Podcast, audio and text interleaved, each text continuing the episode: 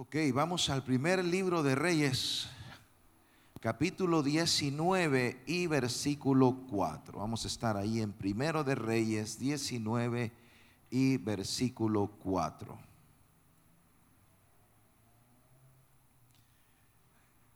Cuando lo tenga, dígame amén. Muy bien. Y caminó todo un día por el desierto, llegó a donde había un arbusto y se sentó a su sombra con ganas de morirse. Estoy harto, Señor, protestó. Quítame la vida, pues no soy mejor que mis antepasados. Oramos, Padre, gracias por tu pueblo, gracias por la iglesia del camino, gracias por esta congregación que está aquí ahora y que venimos con hambre de Dios, hambre de tu palabra también, Padre Celestial. Guíanos, Señor, ayúdanos, Señor, ayúdanos, Espíritu Santo, a que tu palabra fortalezca nuestra fe en este día. En el nombre de Jesús, amén, amén y amén. Tome su asiento. Dios les bendiga a todos. Dios les bendiga a todos. Qué gusto estar con cada uno de ustedes en esta tarde y vamos inmediatamente a la palabra del Señor. Hemos estado hablando de esta serie que se llama A Salvo. Nos faltan todavía un par de capítulos más para hablar acerca de Elías, pero estamos aquí ahora en el capítulo 19. Y en el versículo 4 que leímos, haciendo un extracto del versículo, Elías está hablando con Dios y dice, y se sentó con ganas de morirse, estoy harto, Señor, dijo Elías, quítame la vida, quítame la vida. Eso era lo que quería Elías. Elías quería morirse. La situación era un caos. Eh, el punto al que había llegado en ese momento era un caos. Estaba extremadamente desanimado. Venimos de un capítulo 17 donde Elías ora y hay una sequía, se cierra el cielo, ya no hay lluvia. El capítulo 17 nos recuerda que Dios es proveedor en medio de la escasez del momento, Dios alimentó y sustentó la vida de Elías. Le tengo buenas noticias. En medio de cualquier escasez, en medio de cualquier sequía, Jehová tu Dios te va a sustentar a ti. Gracias por su entusiasmo. Dios te va a sustentar a ti. En el capítulo 18, Elías se encuentra una vez más con Acab. Ha estado tres años escondido. Y después de tres años Dios le dice, vas a regresar, vas a enfrentar a Acab y a todo su sistema corrupto con su esposa Jezabel, que han metido al pueblo en idolatría y en maldición.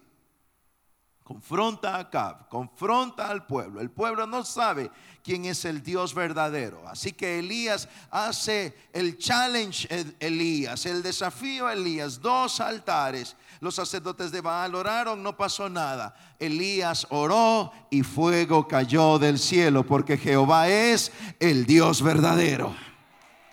Solo tu Dios al que acabas de estar adorando es el Dios verdadero.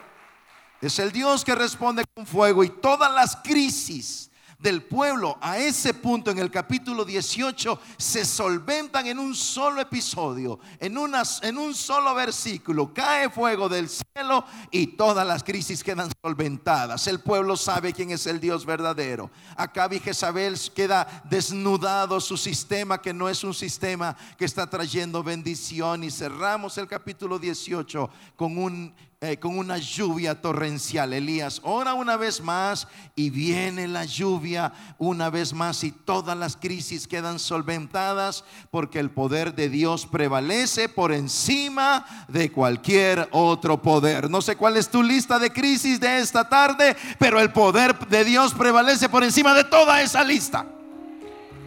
Dele fuertes palmas de alabanza al Espíritu Santo. Ahora Elías sale corriendo para Jezreel y Acab sale con su carro para Jezreel y se encuentran en Jezreel. ¿Y por qué en Jezreel?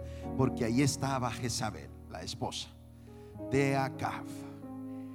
Y entramos al capítulo 19 y este hombre que ha visto el poder de Dios cae en un bache. Cae en un bache se hunde a tal punto de desear la muerte. Yo no le voy a pedir que levante la mano, quizás no sea apropiado, pero estoy seguro que más de alguno de los que estamos aquí, en más de alguna ocasión, la situación se puso tan complicada que deseamos la muerte. Y le dijimos a Dios, estoy harto. Estoy harto. Estoy harto de este matrimonio. Estoy harto de esta situación económica. Estoy harto de este dolor. Hace unos años atrás, cuando habíamos estado en México, habíamos estado predicando en varias ciudades y habíamos estado viajando mucho y, ya el día que regresaba me dio un espasmo en mi espalda. No podía ni siquiera caminar y tenía que viajar como unas ocho horas entre viajar avión y en tierra para llegar al Salvador. Y yo dije, Dios, no puedo ni caminar, ayúdame, yo tengo que estar en mi país ahora. Logré llegar por la misericordia de Dios, pero cuando me hice eh, el examen, las evaluaciones, el TAC y todo esto, tres hernias de disco, L4, L5 y S1 Mire, los siguientes meses fueron tan horribles. Y yo le dije a Dios, ¿sabes qué? Estoy harto del dolor. Nunca en mi vida había experimentado tanto dolor físico como en esa temporada. Y yo le dije a Dios, estoy harto del dolor. Estoy cansado de tener dolor. Estoy cansado de tomar tanta medicina, tanto analgésico tenía que regresar a México como al mes. Teníamos que regresar a México. Iba a estar una semana en México y de México iba a viajar para California otra semana. Y yo decía, ¿cómo voy a hacer esto? Y el doctor me dijo, usted no puede viajar, usted ni siquiera puede levantar una maleta. Nos fuimos, llegamos, llegamos a Querétaro con tanto dolor esa noche y apenas era el primer día. Llevaba toda una farmacia de medicinas equipos y cosas para el dolor. Y esa noche le dije, Dios, ni siquiera puedo orar por los mensajes, no tengo fuerzas para orar por, la, por las predicaciones, lo único por lo que puedo orar es por este dolor porque ya no lo soporto. Pero yo sé que tú eres bueno y tú me vas a ayudar. A ese punto me tomaba seis pastillas diarias para tratar de controlar el dolor y si el asunto no mejoraba, por lo menos una inyección más. Lo que noté fue que al día siguiente el dolor fue disminuyendo y tomé menos medicamento y al siguiente día menos medicamento, al siguiente día menos medicamento. Al terminar la primera semana ya no estaba tomando medicamentos y luego viajé a California y ya no estuve tomando medicamentos porque el poder de Dios prevalece por encima de cualquier crisis. Pero llegamos a esos puntos tan bajos y la idea que tú tienes que llevarte esta tarde es esta. En los momentos más bajos de tu vida, en esos momentos de depresión, el Señor te levantará y estarás a salvo. Estás triste, estás deprimido, estás deprimida. Dios te levanta de esa condición. Elías cayó en su bajón. Jezabel le mandó a decir, así como tú mataste a los profetas de Baal y a los profetas de la diosa Acera, así yo te voy a matar a ti, le dijo. Y le mandó un mensajero con esa, con esa idea. ¿Sabe por qué? Porque el enemigo es experto en debilitar cristianos fuertes. El enemigo sabe cómo debilitar cristianos fuertes. Jesús le dijo a Pedro, Lucas 22, 31, Pedro, Satanás te ha pedido para zarandearte porque Pedro estaba así como muy machito. Señor, si es necesario morir por ti, estoy listo, le dijo. Y Jesús le dijo, mira, te voy a decir algo, Pedro. Satanás ya pidió, ya solicitó sacudirte como trigo. La mala noticia para el diablo es que Dios es experto en fortalecer a los débiles.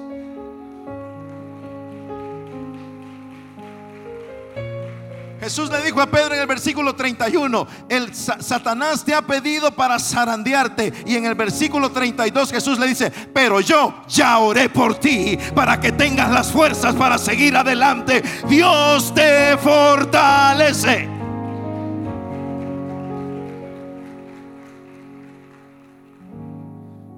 Cayó en esa depresión, se sentó con ganas de morirse. Estoy harto, quítame la vida quiere morirse, viene huyendo de Jezabel que lo quiere matar. Si lo que quiere morirse, pues que regrese con Jezabel y se arregle el problema.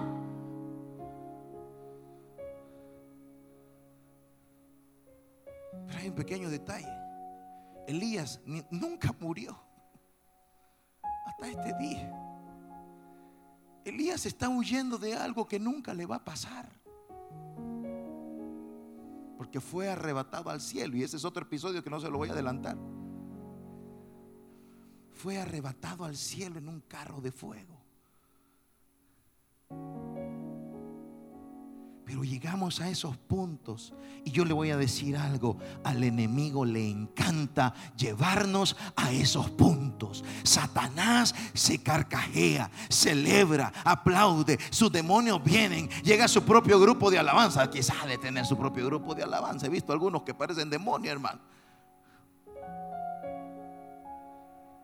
Y cuando nos miran en esa condición, en una condición emocional y espiritual paupérrima, con los brazos caídos, con la guardia baja, pensando cada locura, pensando cómo irte del país, cómo dejar tu casa, cómo dejar tu esposa, cómo dejar a tu esposo, cómo dejar a tus hijos, cómo quitarte la vida, cómo agarrar ese revólver que tienes guardado allí en el closet y quitarte la vida. Y quizás Dios le está hablando a alguien ahora. Quiero decirte algo, Dios te puede levantar de donde estás mientras sigas respirando, tienes propósito. Nada se ha acabado, nada se ha terminado. Y recuérdale a esa serpiente mentirosa que Dios está contigo. Dale esas palmas de alabanza, hermana, al Espíritu Santo. Así que hoy le recordamos a la serpiente mentirosa, Dios está conmigo y todavía tengo mucho camino por delante. Gloria a Dios. Y tus hijos tienen mucho camino por delante. Tus propósitos, los nuestros. Hay mucho más. Hay mucho más. Dios puso a Elías a descansar y lo sustentó. Le llevó pan. No sé, en los tres capítulos de que hemos hablado siempre aparece la comida. No sé, yo pienso que Elías era una persona hambrienta quizás, hermano. Siempre aparece la comida. Lo puso a dormir, se despertó, le dio comida, se volvió a dormir, se volvió a despertar, le volvió a dar comida. Quizás Dios nos quiere recordar una vez más que Él te va a sustentar. Que Él te va a sustentar. En tiempos buenos o en tiempos difíciles, Dios sigue siendo tu sustento. Lo voy a decir otra vez, en tiempos buenos o en tiempos difíciles, Dios sigue siendo tu sustento. José en el libro de Génesis, Dios le mostró aquella, aquel sueño al faraón, el faraón se asusta pero ese sueño en primer lugar sirvió para sacar a José de la cárcel. Dios va a usar hasta el faraón para sacarte a ti de cualquier prisión en la que te encuentres. Aquel sueño sirvió primero para sacar a José de la cárcel. En segundo lugar, José le da la interpretación y le dice, vienen años difíciles y años buenos. La buena noticia es que vienen siete años de prosperidad, pero luego de los siete años de prosperidad vendrán siete años difíciles. Así que cada año de prosperidad le acercaba a los años difíciles. Cada día de prosperidad le acercaba a los años difíciles. Para los siete años de prosperidad, José tuvo una estrategia. ¿Está de acuerdo conmigo en eso? No lo sentí con mucha convicción, hermano. Para los siete años de prosperidad, José tuvo una estrategia. ¿Está de acuerdo conmigo? Y para los siete años de escasez, también. José no padeció ninguna necesidad. En los años de abundancia le dijo a Faraón, vamos a comenzar a acumular un poco de grano para que estemos preparados cuando vengan los tiempos difíciles. Y comenzaron a embodegar comida, comenzaron a embodegar grano. En los años buenos ellos ganaron dinero. Y cuando vinieron los años difíciles, ganaron más dinero. No ganaron menos, ganaron más. Porque todo el mundo iba a Egipto a comprar comida.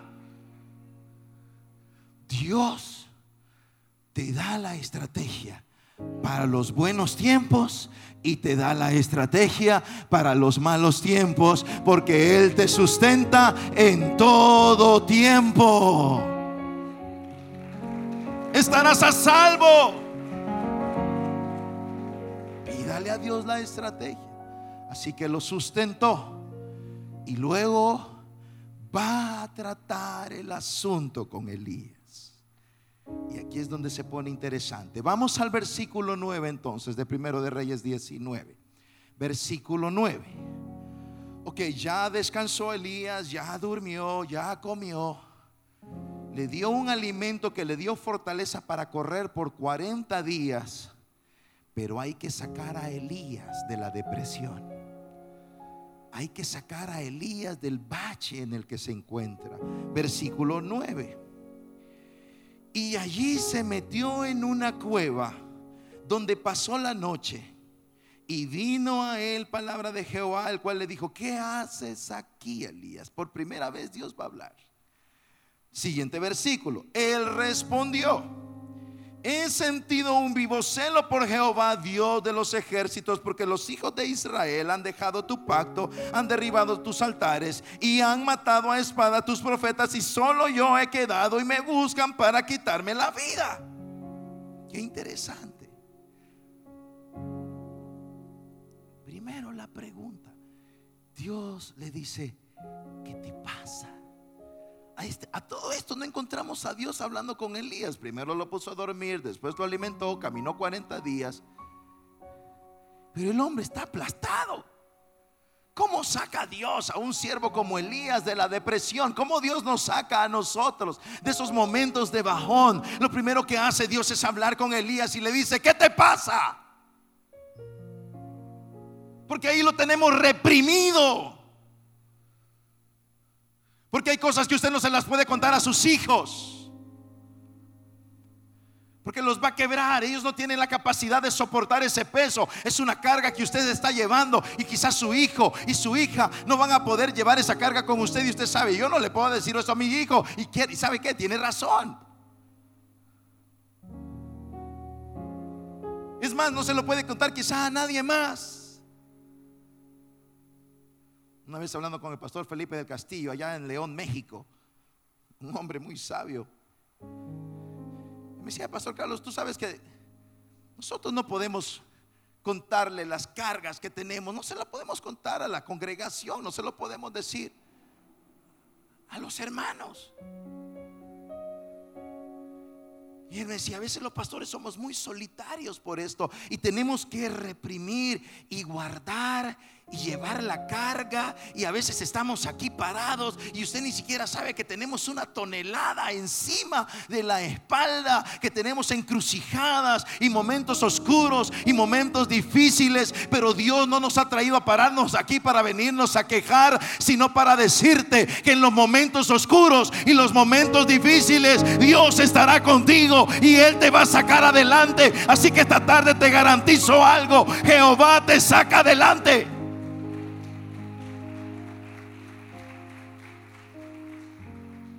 Final, ¿a quién vas a llegar?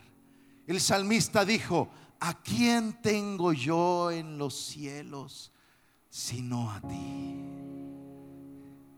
Y a veces simplemente me siento en algún lugar, tal vez en la casa, en lo oscuro, en la madrugada y en silencio.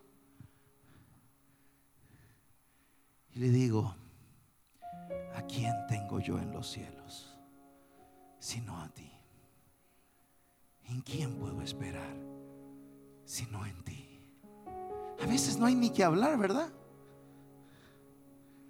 El jueves en la semana de ayuno y oración que acabamos de tener, que fue poderosa, el jueves estuvimos dirigiendo acá, wow, una paz que fluyó en este lugar, muy suave, muy suave.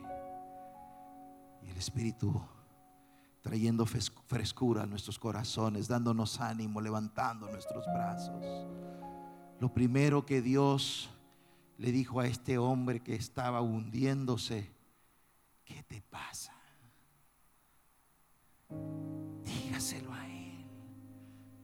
Estoy cansada, estoy cansado, no sé qué hacer. Mire la respuesta de Elías en el versículo 10. Mire qué clase de respuesta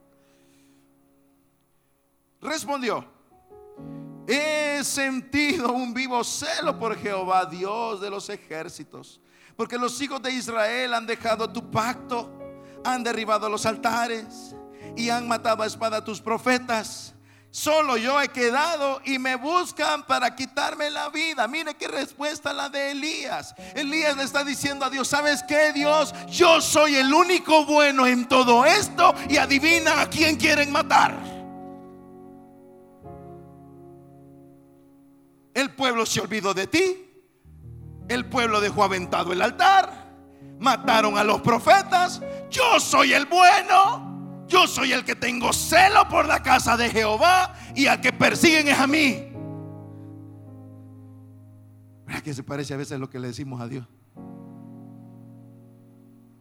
Si solo yo solo yo no digo malas palabras en esta oficina, Señor, ¿y por qué todo el mundo la lleva conmigo?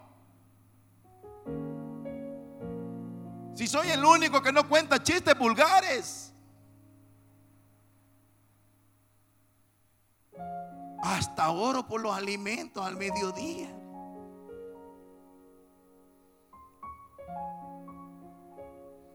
Tenemos un grupo los viernes, un taller con un grupo de hermanos, hombres, más o menos unos 15. Aquí está Juan, él es parte del grupo. Estuvo dirigiendo la alabanza aquí ahora. Y les hice una pregunta. ¿Alguna vez les han dicho que no sos hombre? pusimos a reír. ¿Alguna vez le dijeron a usted, no sos hombre? Sí, sí. ¿Y por qué te dijeron, por qué te dijeron eso? Bueno, porque no me quería meter una cerveza. Bueno, porque no quería participar de una actividad que implicaba sexualidad ilícita y pornografía. Yo dije, a mí me dijeron una vez eso, les dije, porque cuando estudiaba medicina porque no quise participar de comentarios vulgares que hacían contra una de las médicos que era staff del hospital. Y me hice a un lado. No dije nada, no me puse a predicar, no le dije generación de víboras que no saben que Dios los va, a consumir. No dije nada de eso, hermano. No diga eso, va a caer mal. El mejor mensaje ahí es usted. Usted es el mejor mensaje. Simplemente agarré los cuadros que estaba viendo, me hice a un ladito y seguí trabajando y me volví a ver uno de ellos, que por cierto era una autoridad sobre mí, que no soy hombre, me dijo. Y dije que sí soy hombre, le dije, pero no, no acostumbro a tener ese tipo de conversaciones. Punto, seguí trabajando. ¿Sabe qué es lo más chistoso? Adivine con quién la agarró esa doctora. Conmigo. Allá obviamente no sabía toda esta historia, no, no sabía todo esto. Así estaba Elías. Elías estaba diciendo, yo soy el bueno. Yo soy el bueno en esta película, pero a mí me están persiguiendo, a mí me quieren matar, todos los demás están bien y yo estoy mal. Y sabe que muchas veces nos sentimos así, muchas veces nos sentimos desanimados y, sentimos que Dios se ha alejado de nosotros y sentimos que Dios no está con nosotros. En una ocasión llegué a una cafetería, me senté, llevaba prisa, llevaba la computadora, entré corriendo, tenía que hacer un montón de cosas. Me siento, ah, enciendo la computadora, meto la clave, se enciende la computadora, carga todo lo demás y cuando levanto la mirada a una hermana enfrente de mí, pastor, qué bueno que lo veo. Yo veo la computadora y a la hermana tiene tiempo. Pues bueno, aquí estamos, le dije yo, siéntese, cuénteme. Es que vengo donde el doctor. Aquí está mi biopsia. Cáncer. empieza a llorar. Y estaba en un lugar público. Yo hasta me sentí un poco, Dios mío, ¿qué va, qué va a decir la gente aquí que está pasando? Pastor me dijo, yo soy buena. Así me dijo, yo soy buena persona, yo soy una buena cristiana. Yo apoyo la obra, yo me congrego, yo oro, yo leo la Biblia. Pastor, ¿por qué me pasa esto a mí? ¿Qué le digo, hermano? ¿Qué le digo a un joven buen cristiano que ha perdido a su padre con el COVID? ¿Qué le digo a una familia que está padeciendo dolor? Muchas veces simplemente le digo, no sé, no lo sé, pero yo sé que nuestro Padre es bueno que nuestro Dios es bueno y Él dijo que todas las cosas nos ayudarán a bien. Confiemos en el Dios de los cielos y de la tierra. Solo confía, abrázalo, deja que te consuele, deja que enjugue las lágrimas de tus ojos y sigue adelante. Pero no te hundas.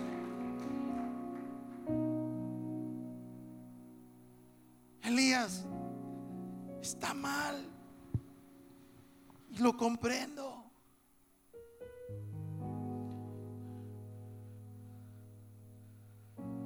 Y entonces sucede algo interesante. Sucede algo interesante. Fíjese bien, vamos a los versículos 11 y 13. 11 al 13. Ok. Contexto.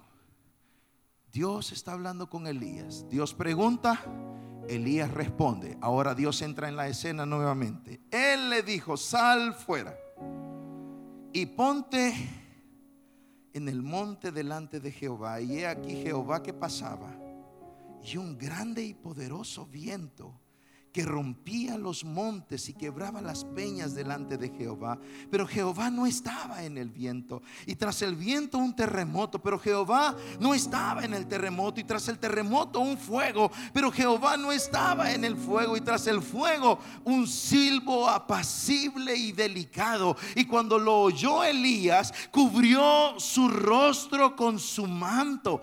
Y salió y se puso a la puerta de la cueva. Y aquí vino a él una voz diciendo, ¿qué haces aquí, Elías? Dios responde, Dios pregunta, Elías responde. Dios percibe el corazón de Elías. Es un corazón herido, es un corazón dañado, es un corazón frustrado. Mezcle la tristeza con el enojo. Igual, frustración. Está cansado, está cansado del pueblo, está cansado de Jezabel, está cansado de Acab, está cansado de representar a Dios delante del pueblo. Está cansado de ser bueno y ser perseguido por eso. Dios lo sabe. Dios sabe cómo estás.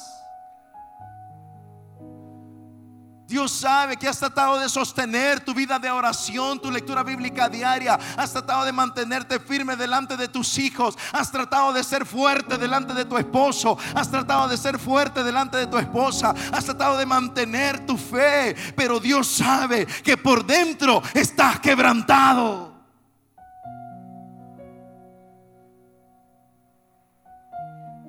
Que estás cansada de ser fuerte que estás cansado del privilegio de ser ejemplo.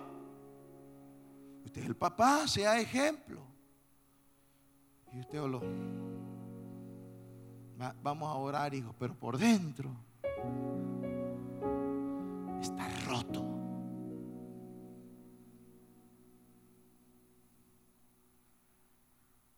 Dios sabe que Elías está así. Así que le dice, ven. Y lo primero que sucede es un viento fuerte que rompía las piedras. Pero Dios no estaba ahí. Y entonces luego viene un terremoto y empieza a sacudirse la tierra. Y ahí está Elías. Pero Dios tampoco estaba ahí y de repente una ráfaga de fuego. Pero Dios tampoco estaba ahí. Pregunto, ¿se ha manifestado Dios en la Biblia a través de un viento fuerte? ¿Sí o no? Sí, ¿verdad?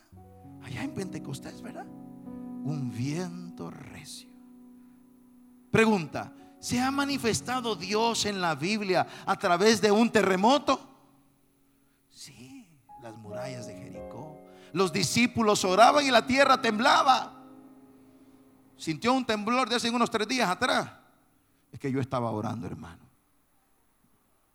No, no es cierto, hermano. Yo también salí corriendo. ¿Se ha manifestado Dios en la Biblia a través del fuego? Bueno, hace unos cuantos días atrás Elías lo vio. Entonces, ¿cuál es el punto de Dios? Entonces, ¿qué está haciendo Dios con Elías?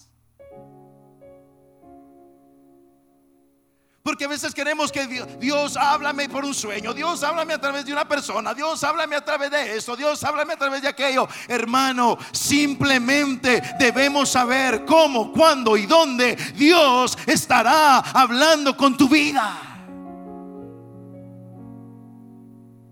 Pero este encuentro de Elías, oiga esto, este no era un encuentro ministerial.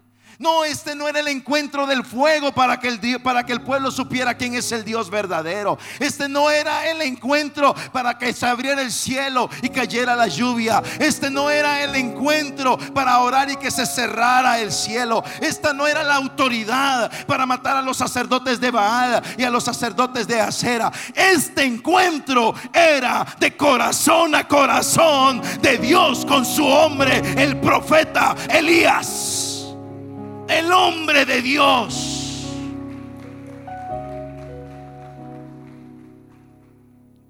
¿Sabes cómo Dios quiere estar contigo? En el silbo apacible. Ahí, cuando cierras tus ojos y sientes el amor de tu Padre Celestial.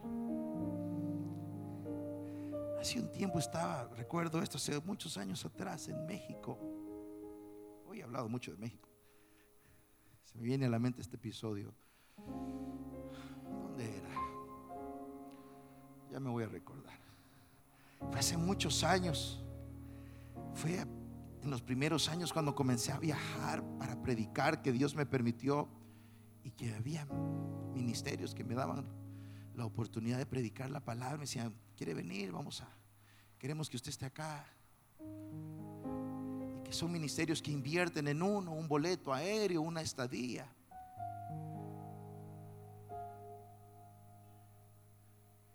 Recuerdo cuando comencé a predicar, ayer celebramos los 20 años de, de avivadores. Yo recuerdo que a veces los mensajes eran tan duros yo hablaba con el pastor John y el pastor John me decía, yo le decía, pastor John, estos mensajes son muy duros. Y me decía, mire, usted tiene que entender algo, los predicadores de avivamiento hay que aguantarlos, me decía. Son tolerados, no apreciados. Bueno, dije, dije, mire, pastor, así nadie me va a invitar a predicar. Y yo recuerdo que él me dijo, mire, yo le voy a decir algo. Dios sabe su número telefónico, me dijo. Dios sabe dónde usted vive y cuando usted esté listo para salir a predicar, Dios se va a encargar de hacérselo saber. Me dijo, sea fiel al cuarto de oración. Está bien, vamos a hacerlo. Así que en aquellos primeros años, yo creo que me invitaron. Y era una convención para pastores mexicanos, hermano.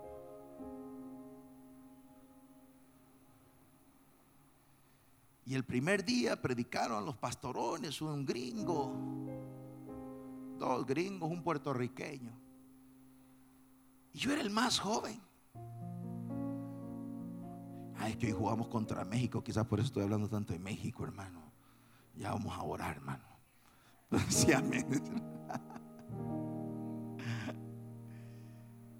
y entonces los pastores me decían, usted va a predicar mañana. Mire, me comencé a sentir tan intimidado, era el más jovencito. Bueno, todavía soy el más jovencito en algunas convenciones, hermano. Así que esa noche, yo era el primero a la mañana siguiente y, y esa noche yo no podía dormir. Y estábamos en el mismo dormitorio con otro pastor salvadoreño que él había ido también para estar ahí en la convención y yo no podía dormir, estaba inquieto. Yo, tengo que orar, pero con este hermano aquí a la par, aparte de que ronca mucho y voy a pensar que es la voz del demonio, dije yo entonces. Me fui a buscar un lugar solitario para orar. Adivine cuál fue ese lugar. ¿Dónde? El baño. Creo que habemos varios que tenemos ese lugar secreto, ¿verdad? Así que me encerré en el baño y ahí me senté en el único lugar donde usted se puede sentar en el baño. Estamos de acuerdo en eso, ¿verdad? Me senté y yo le dije, Padre, ¿qué voy a hacer aquí yo mañana?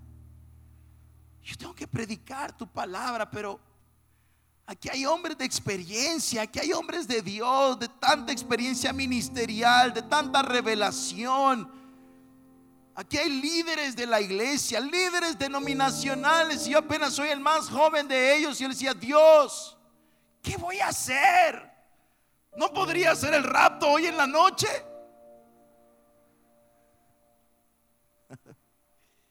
y ese día Dios a través de su palabra me dijo esto. Nunca se te olvide que yo soy tu Padre. Nunca te voy a dejar. Yo voy a estar contigo. Abre tu boca, predica el Evangelio. Sentí el abrazo de mi Padre Celestial. Sentí paz, me fui a acostar, nos levantamos, nos arreglamos, fuimos a la convención, yo era el primero, me presentaron, pasaron los gringos al día anterior, pasaron el puertorriqueño y viene el salvadoreño, joven. Me paré ahí, comencé a entregar el mensaje para estos pastores, líderes comencé a sentir la unción de Dios que estaba fluyendo. Los corazones comenzaron a quebrantarse, muchos comenzaron a llorar durante el mensaje cuando hicimos un llamado a la reconsagración y al compromiso con el mensaje y la misión que nos ha entregado. Estos hombres pasaron al frente quebrantados, llorando delante del Dios de los cielos, delante de Jehová de los ejércitos. Dios se movió con poder y autoridad y al final se acerca uno de los pastores que estaban en la convención y me dice, un gringo por cierto, y me dice, ¿cuándo vas a volver a predicar? Yo le digo, pues ya no. Este era mi tiempo, este era el tiempo asignado. Qué lástima. Creo que tenemos mucho que aprender de ti, me dijo este hombre. ¿Sabe por qué le estoy diciendo esto? Porque soy la última Coca-Cola en el desierto. No, el día que yo me crea la última Coca-Cola en el desierto, Dios dice, se acabó. Tú no eres digno de nada. Le estoy diciendo esto porque la noche anterior estuve en el silbo apacible con mi Padre Celestial y me dijo, yo estaré contigo. Y eso fue exactamente lo que Dios hizo con Elías. No estás solo, Elías, yo estoy contigo. Dios está contigo. Ahora miren lo que sucedió. Qué interesante. Versículo 9, versículo 9, pregunta de Dios. Versículo 10, respuesta de Elías. Versículo 13, vamos rápido otra vez al versículo 13. Y cuando lo oyó Elías, cubrió su rostro con su manto y salió y se puso a la puerta de la cueva e hizo, y aquí vino a él una voz diciendo, ¿qué haces aquí, Elías? Versículo 14. Él respondió, he sentido un vivo celo por Jehová, Dios de los ejércitos, por los hijos de Israel, porque los hijos de Israel han dejado tu pacto, han derribado los altares y han matado a espada a todos los profetas, y solo yo he quedado y me buscan para quitarme. ¿Logra ver el asunto? En el versículo 9 Dios le hace una pregunta. En el versículo 10 Elías contesta la pregunta. En el versículo 13 Dios le hace la misma pregunta. En el versículo 14 Elías le da la misma respuesta. ¿Qué ha cambiado?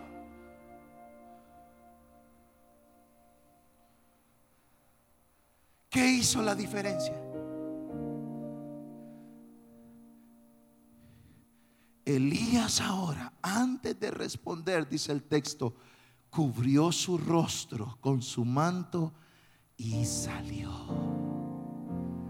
En, el primer episodio, 9, versículos 9 y 10, pregunta y respuesta. Segundo episodio, la presencia de Dios. Tercer episodio, la misma pregunta, la misma respuesta, pero algo pasó. En el último episodio, Elías ya no es el mismo. Ahora Elías cubre su rostro, sale de la cueva y vuelve a dar su respuesta. Ahora Elías está quebrantado. Ahora Elías responde con humildad. Ahora Elías ya cubrió su rostro. Ahora Elías ya no se está quejando. Ahora Elías ya no está reclamando. Ahora verdaderamente este hombre saca su herida y cubre su rostro como un acto de reverencia delante de Jehová de los ejércitos. Y le dice, Señor, tu pueblo se ha desviado. Han quebrado los altares. Mataron a los profetas y solo yo he quedado. Pero el corazón de este hombre ya no es el mismo. Ahora es un hombre que ha pasado por la presencia de Dios y cubre su rostro. Saulo de Tarso. Saulo de Tarso era tan buen líder de la iglesia, fariseo de fariseos Saulo de Tarso era tan buen servidor en la iglesia, servidores. Saulo de Tarso era tan buen servidor de la iglesia que él pidió permiso para ir a matar cristianos. Porque para Saulo esa era su misión en favor de Dios era celoso de la ley. Y cuando salen estos cristianos, el corazón de Saulo ardía y decía, ¿cómo vamos a permitir que estén adorando a otro Dios que no sea Jehová y estén adorando a ese tal Jesús? Y era tan estricto con los lineamientos de la iglesia que pidió permiso al sumo sacerdote y le dijo, deme permiso porque voy a ir a matar a los cristianos. Y se lo dieron y va camino a Damasco. Unos dicen que iba en un, un camello, otros en un caballo. Pues a saber en qué iba. La Biblia no dice en qué iba.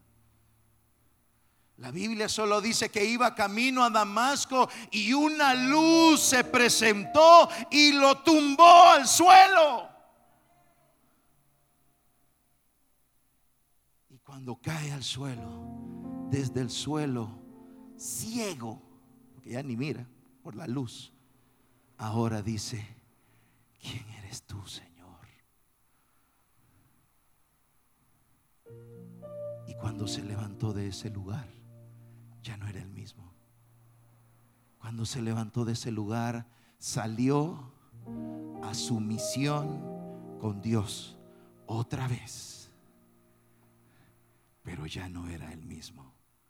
Ahora Jesús era el rey de su corazón. Y vivió y murió. Y los días no fueron más fáciles para Pablo a partir de ese momento. No fueron días fáciles los que vinieron. Sus días eran mejores antes que esa luz. Los días fueron mejores antes que esa luz. Pero su vida jamás fue tan plena como después de esa luz. De tal forma que él decía, yo no sé qué hacer. Yo no sé si seguir en esta tierra, lo cual les conviene a ustedes, o partir ya, lo cual es mejor para mí. Porque para mí el vivir es Cristo y el morir es ganancia. Así es Dios con sus siervos y con sus siervas. ¿Cómo sabes que has tenido un encuentro con su presencia? Te tumbó. Te lanzó al suelo su gloria. Y dijiste, ¿quién eres tú, Señor? Tú eres tan grande, Pedro no soy digno de estar delante de ti. Josué con las murallas enfrente, se le presenta el ángel de Jehová, le dice, quítate tus zapatos, estás en territorio santo. Josué se lanza al suelo y dice, ¿qué dice mi Señor a su siervo? ¿Quieres salir de esa gran depresión en la que estás? No necesitas Netflix. No necesitas tu Facebook Deja de estar viendo las noticias porque te vas a hundir más. Lo que necesitas es un encuentro con la presencia de Dios y Él te va a levantar. Volamos, me quedan cinco minutos. Ahora Dios puede tener ya una conversación con Elías. Ahora Elías está listo para platicar. Vamos rápidamente, versículo 15 al 18. Y le dijo Jehová, ve y vuélvete por tu camino, por el desierto de Damasco y llegarás y ungirás a Hazael por rey de Siria, a Jehú hijo de Nimsi ungirás por rey sobre Israel, a Eliseo hijo de Safat de Abel Meolá ungirás para que sea profeta en tu lugar. Y el que escapare de la espada de Hazael, Jehú lo matará. Y el que escapará de la espada de Jehú, Eliseo lo matará. Y yo haré que queden en Israel siete mil cuyas rodillas no se doblaron ante Baal y cuyas bocas no lo besaron. Ahora, Elías está recargado. Y ahora debe seguir. Y lo primero que Dios hace es lo pone en acción. ¿Sabes por qué? Porque te quedas mucho tiempo en esa depresión. Te quedas mucho tiempo en esa autocomiseración. Y es como arena movediza. Te vas hundiendo, te vas hundiendo, te vas hundiendo. No se quede tanto tiempo ahí autocomiserándose. Ay, pobrecito yo, nadie me quiere, todos me pegan. Dios sana el corazón de Elías e inmediatamente lo pone a trabajar y lo manda a la misión. ¿Por qué? Porque hay trabajo que hacer, porque hay una labor que hacer, porque tienes una misión que cumplir, una misión en esta vida que Dios te ha asignado con tu hijo, con tu hija, con tu familia, con tus compañeros, con los que te rodean, por esta nación, por esta ciudad. Sigue adelante, largo camino te espera.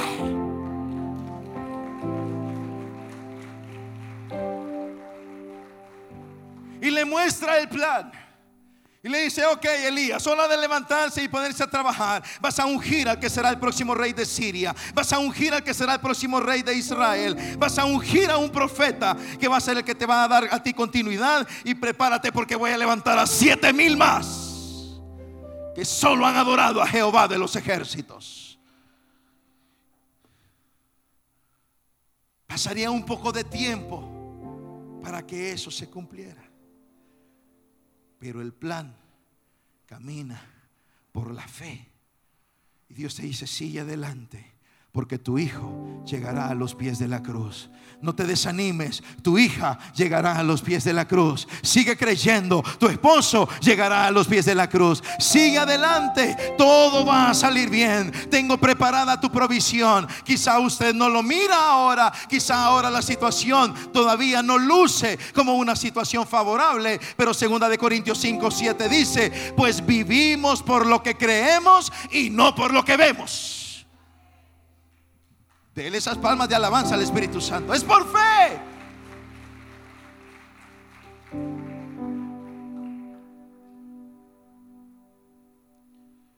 Por eso el enemigo quiere coartarnos. Quiere mutilar nuestra fe. Y la mejor manera de traer opacidad a nuestra fe es lo que es perceptible por los sentidos. Porque lo que es perceptible por los sentidos muchas veces no concuerda con lo que estamos creyendo en nuestro espíritu. Por eso la fe es la convicción de lo que espero, la certeza de lo que no veo. No lo veo pero tengo la certeza que estará. No lo tengo, pero tengo la convicción de que Dios se encargará. Dele palmas de alabanza al Espíritu Santo. Elías se levanta y cerramos el capítulo 19 de Primero de Reyes. Vamos al versículo 19. Entonces Elías fue y encontró a Eliseo, hijo de Safat arando un campo. Había doce pares de bueyes en el campo y Eliseo araba con el último par. Elías se acercó a él, le echó su capa sobre los hombros y siguió caminando.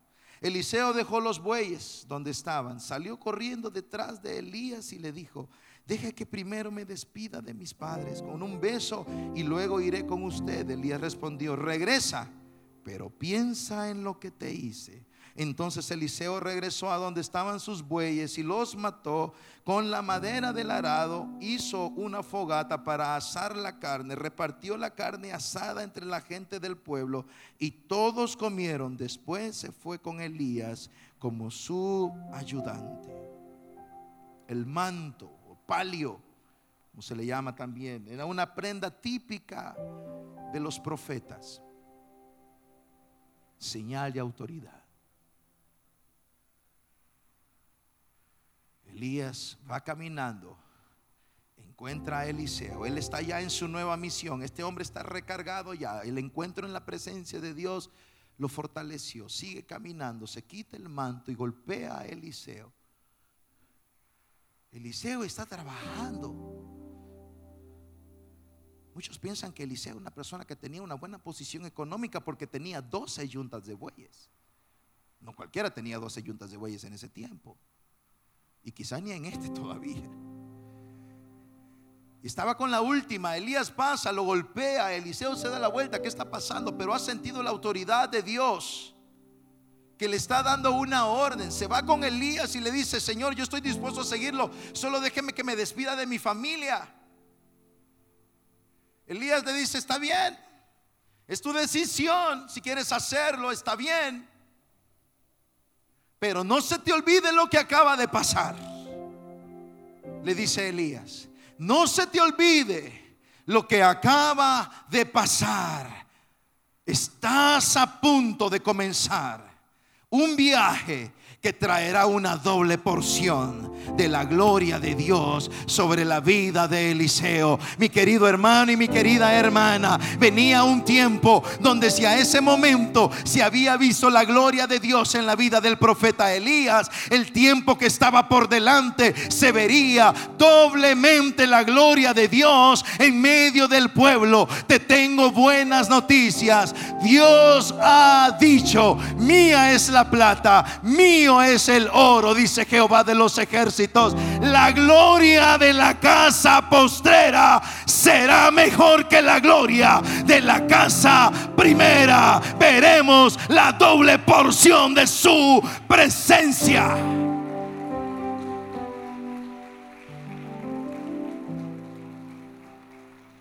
Un nuevo tiempo se preparaba para Israel era el tiempo de la doble porción.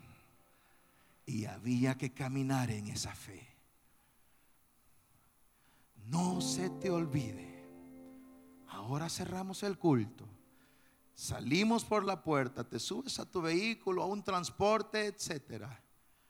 Pero no se te olvide lo que Jehová te ha hablado. Vienen tiempos de gloria postrera. Así sea.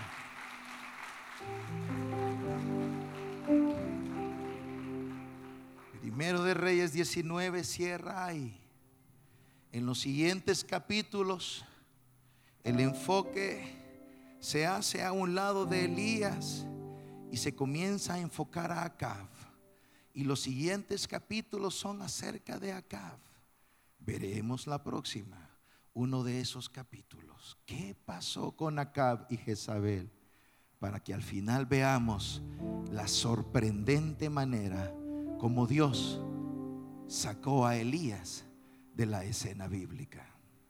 Así como entró de una manera intempestiva Elías a la escena bíblica, su salida de la escena bíblica es espectacular. Así es Dios. Cierra tus ojos. Padre que estás en los cielos, gracias por tu misericordia. Gracias por tu bondad. Esta tarde hemos aprendido algo. El silbo apacible. Tú nos has mostrado el terremoto. Nos has mostrado el fuego hemos experimentado el viento. Pero cuando quieres levantar a tu pueblo, vas de corazón a corazón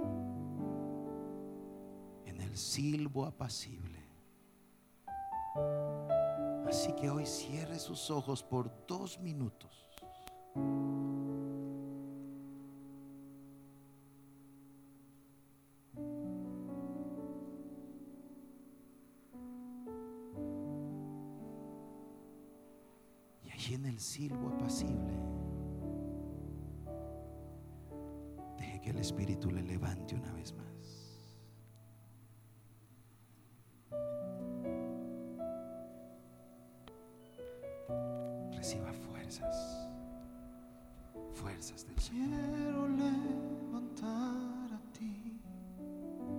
mis manos, maravilloso Jesús.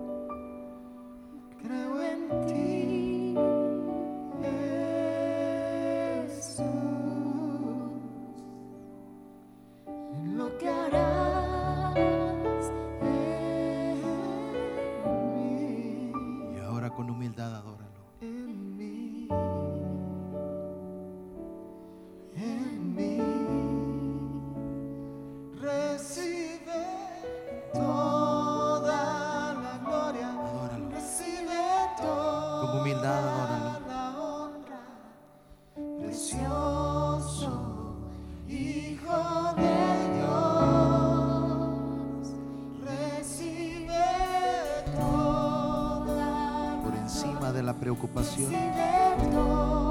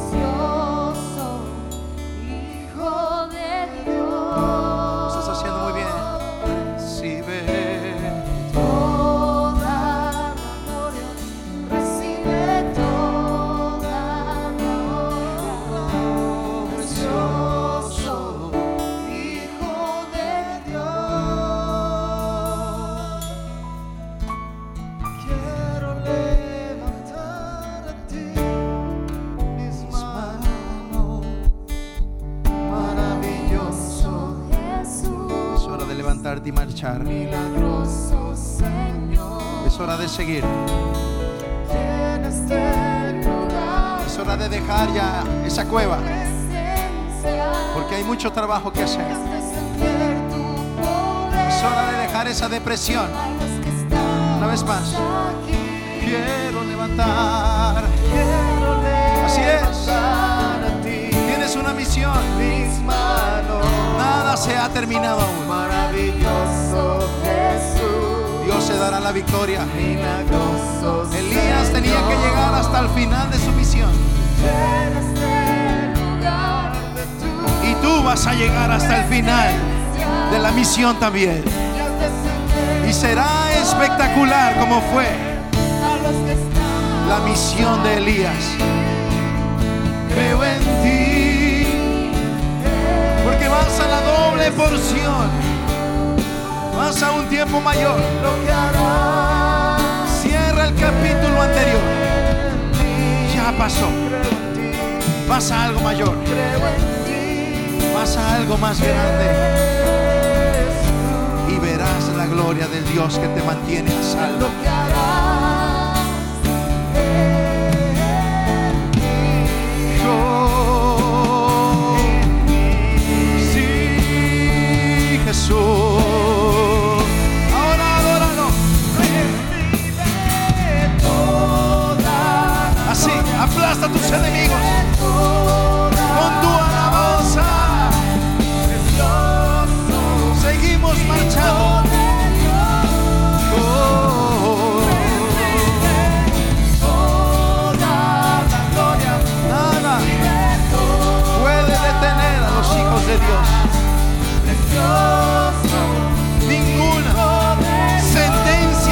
Jezabel podría detener a Elías.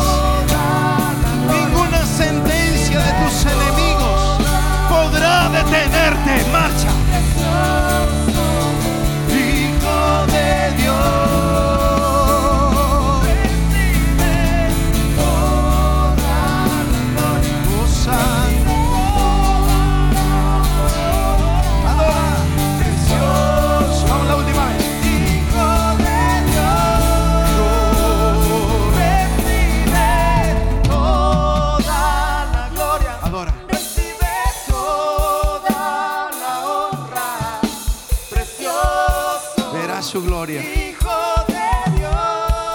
La victoria.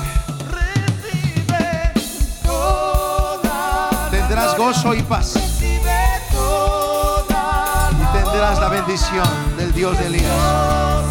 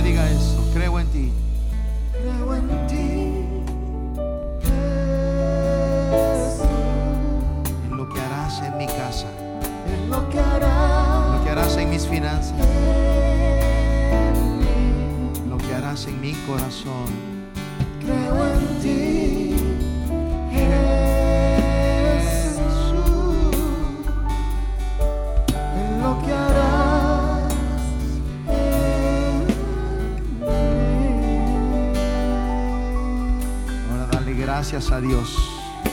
Dígale gracias Jesús. Por la fe sigo marchando porque me espera una doble porción de tu presencia. Gracias Señor. En el nombre de Jesús. Amén, amén y amén. Fuertes exaltación al Maestro en esta tarde. Gloria a Dios. ¿Cuántos sienten gozo y ánimo en esta tarde, en este lugar? Amén. Vamos a seguir adelante. Dios nos guardará a salvo en medio de cualquier circunstancia. Alguien diga amén a esto. Muy bien, vamos a recoger las ofrendas rápidamente para luego despedirnos en palabras de oración.